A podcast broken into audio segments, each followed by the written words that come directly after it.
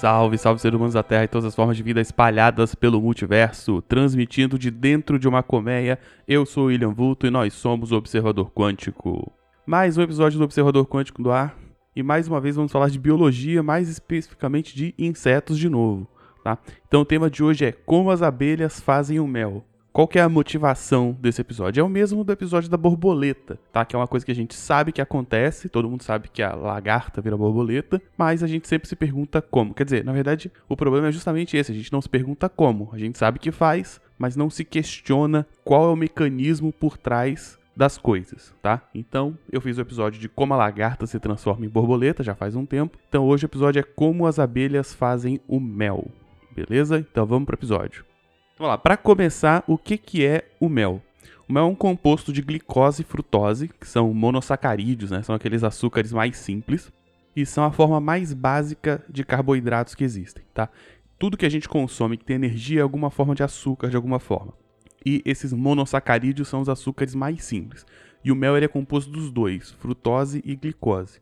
Então, por causa disso, o mel vai ser uma base energética muito sólida, porque ele vai pegar as formas mais básicas de energia, as formas mais básicas de açúcares e vai estar tá contido no mel, beleza? Outra característica do mel é que muitos micro-organismos não conseguem sobreviver no mel. Então, o mel é uma substância que você consegue guardar por muito tempo. Essa informação é importante porque guardável é um dos atributos principais do mel e vai ser importante porque a gente vai falar mais pra frente, beleza? Então, em resumo, o que é o mel? Ele é um uma bomba de energia. É uma quantidade muito grande de energia contida em pouco espaço, porque ele é uma energia muito basal e muito fácil de guardar. Isso vai ser importante.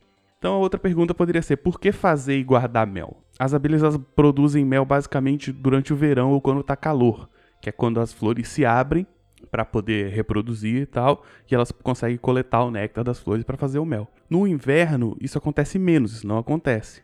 Depende do lugar, tá? Em geral não acontece, mas acontece em alguns lugares. Então no inverno essa comida ela fica escassa, tá? Então o mel que é armazenado dentro da colmeia, ela é alimento para o inverno e também é um alimento para as larvas das abelhas. Então as abelhas filhotinhas lá, que não tem como sair para pegar comida, elas são colocadas direto no mel, elas comem ali e vão se desenvolver como novas abelhas. Então o mel ele é armazenado para ser a comida do inverno, mas também para ser a comida das criancinhas abelha, dos bebezinhos abelha. Mas vamos lá, a pergunta do episódio não é para que fazer o mel, é como que elas fazem o mel, tá? Primeira coisa, nem toda espécie de abelha faz mel. Algumas fazem em pouca quantidade, mas as que fazem em grande quantidade, que é a que a gente consome hoje, é da espécie Apis mellifera, que é basicamente a abelha mais comum do mundo. Aquela abelha amarelinha com preto, que todo mundo conhece uh, do cinema, de tudo da vida aí, né? Mas existem outras espécies que fazem também. Tem até uma brasileira chamada Mejicangate que faz um mel que são as abelhas sem ferrão. Tem toda uma parada da cultura amazônica, é bem, bem legal conhecer, tá? Segunda coisa, mesmo nas espécies que fazem mel, nem todas as abelhas fazem o forrageamento. O que, que, é isso? É a abelha que sai para coletar o néctar das flores. Nem todas as abelhas fazem isso. Isso é uma função especializada que algumas, alguns indivíduos da colmeia vão fazer, enquanto outras abelhas fazem outras funções, beleza? Então vamos lá. Primeira parte, forrageamento, que é sair para buscar o néctar, tá? Então começa com a abelha saindo da colmeia e ela vai viajando de flor em flor, coletando o néctar das flores. Tá? Esses néctares eles são ricos em açúcares e também tem umas outros nutrientes. Vai depender de cada flor, cada espécie de flor vai disponibilizar uma quantidade de nutrientes diferentes. Inclusive essa, essas características do local vão dar características diferentes para as abelhas, porque elas vão ter uma alimentação diferente. O interessante disso é que se você pensar, existe um processo de evolução cruzada aí, porque as abelhas elas começam a identificar as flores que têm os melhores nutrientes. E as flores que têm os melhores nutrientes conseguem atrair mais abelhas. Então, em consequência, elas também se procriam mais, porque através das abelhas elas fazem a polinização. Então, enquanto as flores precisam melhorar os nutrientes para atrair mais abelhas, as abelhas evoluem para reconhecer as melhores flores. Tem um processo de evolução mútuo aí que é bem interessante de se pensar, tá? Então, enquanto para as abelhas é uma questão de conseguir melhor alimento, para as flores isso vira uma questão de conseguir se reproduzir melhor. Atrair mais abelhas, aumenta a polinização e as plantas que têm aquelas flores conseguem se reproduzir com mais facilidade. Lembrando, para que talvez você que está ouvindo esteja viajando, as flores são os órgãos reprodutivos das plantas, tá? Quando a flor se abre, ela é bonitona, é justamente para atrair inseto, que o inseto vai ajudar a levar os esporos dela para frente, ok? Então vamos lá, algumas curiosidades desse processo de forrageamento, tá? As abelhas elas possuem probóscides. O que, que é isso? São um tubinho de sugar. Tá? Você pode pensar no mosquito, que ele tem aquela coisa que parece um. Tem um ferrão ali, tem um. Parece ser o nariz do mosquito, né? Que ele te pica. A abelha também tem. Só que a abelha ela tem uma característica diferente. Ela tem o ferrão de morder e tem a probóscide que fica dentro da boca, tá? Então a abelha ela chega perto da flor, abre a, as garrinhas da frente, a boquinha ali, e sai um tubinho que ela puxa o néctar através desse tubinho. Ela chupa a flor, literalmente. Assim como um beija-flor, por exemplo. Na verdade, beija-flor não, porque é bico, né? Outra coisa. Uh, mas eu vou colocar uma imagem no post e você vai poder ver uma foto, tem um zoom bem legal, aí tem a abelha lá com as, com as presas da frente abertinhas assim e, o, e essa probóscide entrando na flor e é bem da hora, beleza? Outra coisa interessante é o seguinte, as abelhas elas têm um reservatório interno que funciona mais ou menos como um segundo estômago. Então quando ela vai puxa o mel da flor, não vai direto pro aparelho digestivo dela para ela se alimentar. Vai para esse saco de mel, esse saco de néctar, que seria um segundo estômago, e ele não vai pro metabolismo tem um mecanismo que a abelha consegue passar de um estômago para o outro. Então, se ela precisar de alimento enquanto está voando para fazer a, a, atividade dela física, ela consegue usar o néctar que ela já coletou para se alimentar, mas só um pouco, porque ela precisa coletar bastante para voltar, né? Uma abelha ela consegue carregar metade do seu peso em néctar. Ou seja, imagina você tem, sei lá, 100 quilos, você conseguir carregar 50 quilos na barriga e andar com isso. Andar só não, ela voa com esse peso extra todo, tá? Então a abelha ela é uma máquina aerodinâmica bem sensacional, assim. Uma abelha pode visitar cerca de 100 flores por viagem. Então ela sai, passa por 100 flores, leva mais ou menos uma hora até ter néctar suficiente para voltar para a colmeia.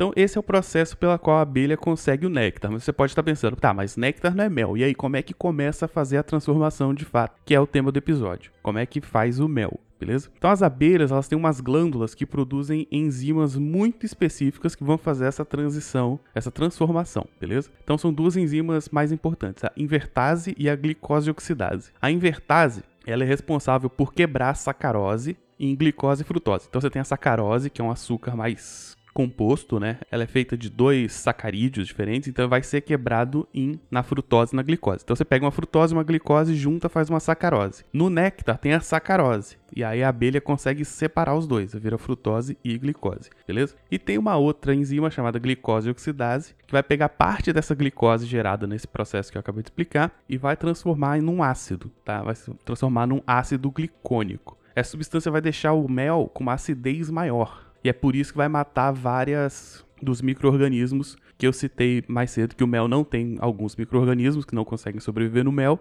e por isso que ele vai ser mais fácil de guardar. Então, o que que faz o mel de fato? São essas duas enzimas que a abelha produz dentro do seu estômago, tá? Então, o mel, ele é o néctar das flores processadas por essas enzimas no estômago da abelha, ok? Beleza, então a abelha voou pra caramba, passou por um monte de flores, foi pegando néctar, dentro da abelha foi começando esse processo e aí ela traz de volta. Então ela chega na colmeia. Chegando na colmeia, tem outras abelhas lá que elas não fazem o forrageamento e essa néctar pré-mel começa a ser passado de boca em boca pelas abelhas. Então a abelha passa esse néctar que ela coletou pela boca para outra abelha. Então, esse néctar que ela coletou já é quase um mel. E as abelhas elas começam a passar de boca em boca justamente para tirar a umidade. Elas começam a ficar engolindo e regurgitando a essa seiva, essa pré-mel, e conforme ele vai passando para fora, essa umidade ela se espalha e sai desse mel. O mel ele tem que ser seco para ele ser uma aquela coisa melada, né? Aquela coisa meio pastosa que ele é. O néctar da flor ele é bem líquido, então você tem esse processo agora de tirar a umidade. Os açúcares já foram tratados para ser mais simples, mas agora tem que tirar a umidade e as abelhas fazem isso passando de boca um para outro. Isso pode levar cerca de 20 minutos, tá? Então fica passa, passa, passa para lá, passa para cá, passa para lá, passa para cá e nesse processo o mel vai secando. Enquanto isso, a forjadora já foi pegar mais néctar, fazer outra coisa para lá, beleza? Depois de todo esse processo de passar de boca em boca, finalmente elas colocam esse quase mel, agora tá quase pronto mesmo, dentro dos favos, dentro daquelas formações hexagonais que todo mundo já viu em, em desenhos, em filmes, que são os favos de mel, né? Nessa parte a umidade já baixou muito, mas ainda tem que secar um pouquinho mais. E aí essa parte é incrível, porque as abelhas elas param em cima do favo de mel e batem asa em cima da parada até diminuir a umidade mais ainda, tá? Então, o mel, quando ele vai ser guardado definitivamente, ele tem que ter cerca de 18% de umidade, tá? Isso aumenta a concentração do açúcar, por isso que ele fica grosso, por isso que ele vira uma bomba energética, e impede que o mel fermente, Porque precisa de água para as bactérias que tem ali poderem se proliferar e tal e virar uma coisa fermentada. E a ideia é que isso não aconteça, porque ele continue sendo preservado da sua forma mais pura por mais tempo. Por isso que tem que tirar a umidade da parada. Outra coisa importante é que a temperatura da colmeia ela tem que ser muito controlada. Eu não anotei a, a temperatura exata, mas ela tem uma taxa de variação muito pequena. Muito mais quente que isso ou muito mais frio que isso, o mel estraga, ok? Então as abelhas elas têm um sistema de controle interno de temperatura. Então elas conseguem se juntar e parar num canto da, da colmeia, por exemplo, e se esquentar o próprio corpo para esquentar a colmeia. Então, além de serem uma máquina de voar sensacional, as abelhas também são máquinas termodinâmicas. Elas conseguem controlar a própria temperatura de forma que elas mantenham a temperatura da colmeia controlada. Isso é bem da hora. Bom, e é assim que é feito o mel, beleza? Então uma abelha voa, vai chupando as flores e pegando néctar, joga para dentro da barriguinha, produz as enzimas, as enzimas separam os açúcares, geram aquele ácido e ela traz para comer de volta. Então é preciso tirar a umidade, as abelhas ficam ali passando de boca a boca, bota dentro do favo de mel, bate a asa ali para terminar de secar e depois fecham o favo com mais cera. A cera é criada por um processo interno das abelhas também, mas é meio que uma secreção delas, é uma parada meio Uh, é, um, é, uma matéria extra da parada. O importante é que essa cera ela é produzida em pouca quantidade, tá? Então as abelhas têm que conseguir usar essa cera de um jeito muito eficiente, que eu vou falar disso daqui a pouco, beleza? Então é assim que é feito o mel. É néctar de flor com enzimas para deixar ela mais simples e tirar a umidade, tá? Então o que é o mel? É uma bomba energética, uma bomba de açúcar com controle de micro-organismos e controle de água para evitar que fermente, beleza? Algumas curiosidades aí desse processo. As abelhas também se alimentam e armazenam pólen, tá? Além da, do néctar, que tem uma quantidade de açúcar, o pólen das flores, dependendo das flores, vão ter nutrientes diferentes, alguns sais minerais e tal. E aí a qualidade de uma colmeia, qualidade assim, a saúde de uma colmeia pode depender da variedade de flores que tiver ali envolvido, tá? Uh, as abelhas elas se limpam toda vez que elas vão voltar para forragear porque o pólen agarra naqueles pelinhos que elas têm na, em volta da casca. Então elas chegam carregadas de pólen. Então além de trazer o mel, elas trazem um pouco de pólen junto que elas dispensam ali, e alguns pólens também são guardados dentro dos favos, tá? Para servir de alimento para os filhotes. Então a abelha é um animal limpo, ela sempre toma um banho antes de voltar para outra jornada de trabalho. Isso é legal. Uma parada legal que foi descoberta há pouco tempo é que as abelhas elas identificam flores pelo campo elétrico delas. Então, não só através da cor ou do cheiro, elas também conseguem identificar campos elétricos das flores. Isso dá porque enquanto ela voa, os pelinhos ali roçam com o ar, ela fica carregada eletricamente. E aí, como ela está carregada, ela consegue sentir o campo elétrico dessas flores. Fizeram um teste com flores artificiais, né? Eram flores de plástico, mas com, com um bebedouro alizinho de néctar. E as abelhas escolhiam alguns. E aí, quando você parava de passar a corrente nessas flores, as abelhas se perdiam, elas não conseguiam mais encontrar a flor que elas seguiam antes. Até confundiam se você trocasse as correntes ali. Então, as abelhas também conseguem identificar campo elétrico, mais uma capacidade aí das nossas queridíssimas abelhas. E aí tem uma parada muito legal, que é o formato do favo de mel, certo? Você já deve ter visto desenhos, cenas em filme e várias coisas, que as abelhas fazem os favos de mel em formato de hexágonos, que são aqueles desenhos de seis lados, né? Assim, assim como você tem um pentágono de cinco, hexágono tem seis lados. Mas por que, que elas fazem desse jeito? Isso foi uma coisa que deixou muita gente curiosa durante um tempo. Os biólogos tentaram entender um pouquinho ali e tal, mas quem resolveu mesmo foram os matemáticos. Tá? Eu vou tentar explicar, tem uma, tem uma demonstração formal, mas eu não vou fazer, eu vou tentar explicar bem rapidinho. Mas isso tem a ver com aquela coisa que eu falei até ainda agora sobre a quantidade de cera. Produzir cera para abelha é muito caro, ela produz em pouca quantidade. Então ela tem que maximizar a quantidade de mel que ela consegue guardar para a menor quantidade possível de cera gasta. E aí tem uma demonstração matemática que esse formato que ela faz em hexágono é a superfície mínima, beleza? Vou tentar dar uma ideia aqui de como é que faz essa, esse pensamento. Primeiramente, o melhor jeito de você economizar cera é economizando parede. Tá? Então imagina que você vai fazer vários recipientes para guardar alguma coisa. Se esses recipientes têm paredes em comum, você gasta mesmo material. Você faz uma parede para dois recipientes diferentes. Pensa numa coisa quadriculada, certo? A borda de um quadrado sempre é borda de dois quadrados diferentes. Tá servindo para limitar um, tá servindo para limitar o outro. Então nisso você economiza, pensando que essa, essa borda seria uma parede então você economiza material. Beleza. E quando você consegue cobrir toda uma superfície com polígonos, de forma que essas paredes sempre tenham uma parede em comum, sempre todos os polígonos têm uma parede em comum, essa forma se chama tesselação, certo? E só existem três tipos de polígonos que são capazes de fazer tesselação uh, regular, né? que são triângulos, quadrados e hexágonos, beleza? Se você faz as contas da quantidade de borda que você vai gastar para a quantidade de área relativa, o hexágono é o que tem o maior custo-benefício. Ou seja, você consegue guardar a mesma quantidade de mel gastando menos cera, tá? Como as abelhas sabem disso? Provavelmente escolha genética. Algumas faziam de outro jeito e morreram porque as mais eficientes sobreviveram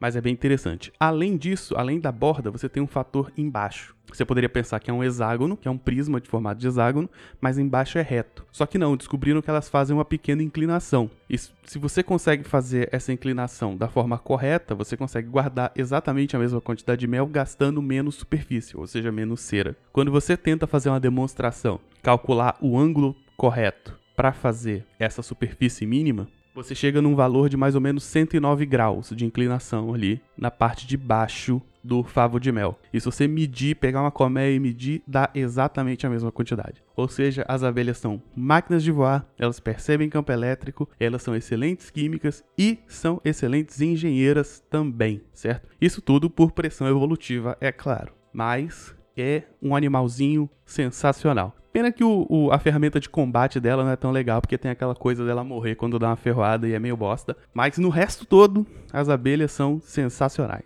Então chega de papo de matemática, vamos voltar para biologia. As abelhas são fodas. É isso. Beleza? Então recapitulando, a abelha vai, chupa o néctar, com seu canudinho natural, guarda no estômago especial que ela tem para mel, joga umas enzimas lá, as enzimas vão quebrar o açúcar, criar um ácido, deixar a parada toda já no esquema. Quando chega na colmeia, tem que secar, elas têm todo um processo de colônia mesmo, de ficar passando de boca em boca, fazer um trabalho coletivo para secar o mel. E depois guardam nesse favo de mel matematicamente calibrado e guardam o mel lá beleza? E aí vem a gente humano e rouba o mel delas, porque é isso que a gente faz. Mas as abelhas são muito maneiras. O mel vai ser o, o, alimento das abelhas no período frio e vai ser o alimento para os filhotinhos também, tá? Para as larvinhas de abelha. Lembrando que abelhas são insetos, elas nascem com larvas e fazem mudas, que é algo que eu já comentei em alguns episódios anteriores aí, tá? Então, o mel ele vai ser um superalimento por quê? Porque ele é criado parte por plantas e parte por animais. Então a planta tem essa coisa de poder tirar a energia do sol, tirar a energia da terra, né? Uh, fazer esse processo de produção de energia primário e disponibilizar e a abelha consegue usar esse material, no caso o néctar, para criar esse super alimento super nutritivo e super guardável que é o mel. Bom mel não estraga, tá? O, o mel de qualidade ele é dura quase infinitamente, assim. Ele é,